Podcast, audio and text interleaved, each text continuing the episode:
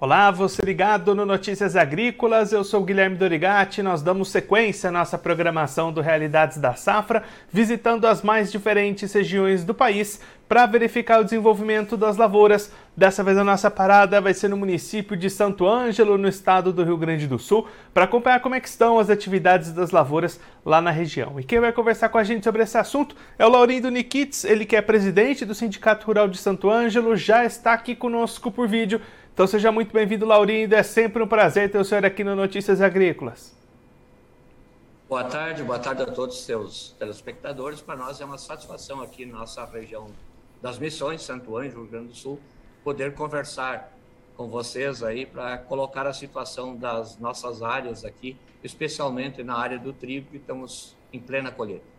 Laurindo, você já deu esse destaque aí, colheita em andamento para as lavouras de trigo. Como é que estão essas atividades e principalmente os resultados obtidos pelos produtores da região nessa safra de inverno?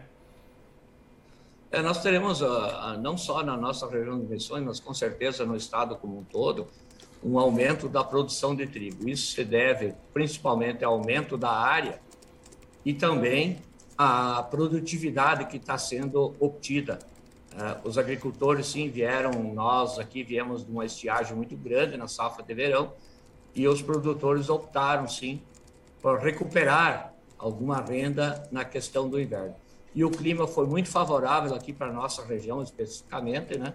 Nós tivemos um inverno uh, com poucas chuvas, né? Uh, não teve horas de muito molhamento, né? Nas plantas, né? E também a geada acabou atrapalhando um pouquinho, mas nada significativo assim, para que diminuísse a produtividade. Nós estamos colhendo aqui na nossa região, nós estamos hoje com 60% da área de trigo já colhida. Nossa produtividade gera em torno de 48 a 80 sacos por hectare, mas mais importante do que a produtividade é a qualidade do grão. Nós temos lavouras de 78 a 82, 83 de pH, que é a qualidade do grão. Né? Isso é muito importante para a comercialização do nosso produto.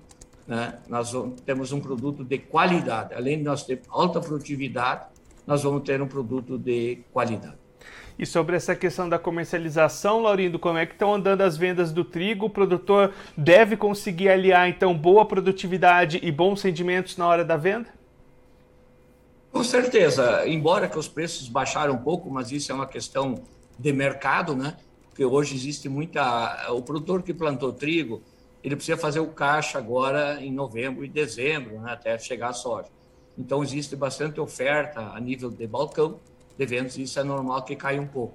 Mas ainda está dentro da expectativa que nós uh, imaginávamos, né? em torno de 90, 94, 96 saco, uh, reais a saca, né? Talvez essa semana baixe um pouco, mas quem puder segurar a produção, o, o seu produto na sua, nos seus armazéns ou até mesmo nas empresas, com certeza acho que lá adiante vai melhorar o preço, porque o produto é de, comer, é, de boa qualidade. Então fica mais fácil você poder comercializar um produto quando você tem uma qualidade superior no teu produto. O que não nós tínhamos anos atrás, nós tínhamos problemas, né? Ah, com geadas e, e, baixa produtividade e também a qualidade do grão não era tão boa. Esse ano é um ano excepcional, o clima colaborou muito, o produtor rural investiu, fez a sua parte né, e estamos colhendo o fruto desse trabalho. E aí, Laurindo, com mais de, da metade dessas lavouras de trigo já colhidas, como é que estão os trabalhos para safras de verão, plantio de soja de milho aí na região? O milho está todo implementado. Hoje, nossa região aqui é bastante adiantada. O produtor se prepara, assim, antes uh, para a questão do milho. O nosso milho na nossa região das Missões está numa fase de empendoamento, né? Uh, largando o pendão e formação das espigas, né? Nós precisamos sim, agora que ocorra chuvas, estão previstas chuvas para o fim de semana, porque nesse momento, nesse estágio que se encontra o milho hoje, ele precisa de muita umidade no solo. Mas as perspectivas são boas, o milho está sendo bem conduzido, as lavouras estão um potencial muito bom de alta produtividade se o clima assim é, seguir. A questão da soja está um pouco atrasada, nosso plantio hoje nós estamos em torno de 10 a 12, talvez 15% da área de soja prevista plantada devido ao atraso no plantio das culturas de inverno, como tinha expectativa de geadas tardias e o clima também no início não foi muito propício para o plantio das culturas de inverno, se atrasou mais para o final de junho e início de julho. Então a colheita atrasou um pouco, em consequência disso, o plantio da soja está um pouco atrasado, mas dentro do zoneamento uh, climático, né? E acredito sim que nos próximos dias se avança muito nisso. E aí, Laurindo, o senhor até comentou agora há pouco as questões das perdas da safra de verão do ano passado, né? A gente acompanhou bastante de perto essa situação, não só aí na região, todo o estado sofrendo com falta de chuvas, com queda de produtividade para o milho, para a soja. Para esse ano, como é que estão as perspectivas, as previsões de vocês acompanhando aí os mapas? Deve ter um ano mais positivo o produtor aí da região? Com certeza, o produtor sempre acredita, ele faz a sua parte, né? O produtor precisa começar do início, né? No momento que ele larga a sua semente no solo e contrata uh, as técnicas exigíveis, né? E no que for possível ele investir em sua propriedade, ele faz a sua parte. O clima é de fundamental importância. E as perspectivas são, hoje está um pouco confuso isso, né? Mas acredito sim que jamais vamos ter nos próximos anos aí o que se repetiu, o que aconteceu no ano passado, na nossa safra de verão. Existe uma expectativa, sim, de uma pequena estiagem agora no início de novembro, mas depois a chuva se normalizar. E o produtor está muito confiante, sim, que vamos retornar a ter boas produtividades.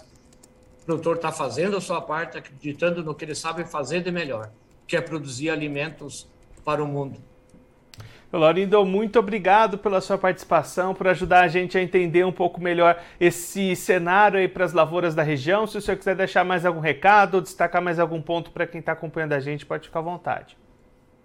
Não, com certeza, só agradeço né, esse convite, né, de nós podermos aqui, na região de Missões, especialmente no município de Santo Anjo, levar ao Brasil inteiro e, uh, o conhecimento e como estão o andamento das nossas uh, lavouras aqui.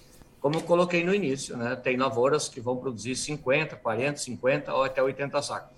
Depende do investimento que o produtor fez. Cada um dentro da sua realidade, dentro da sua fronteira, fez o que foi possível. Né? Como nós tivemos uma estiagem muito grande, houve muitas perdas uh, da nossa safra principal, que é a soja e é o milho.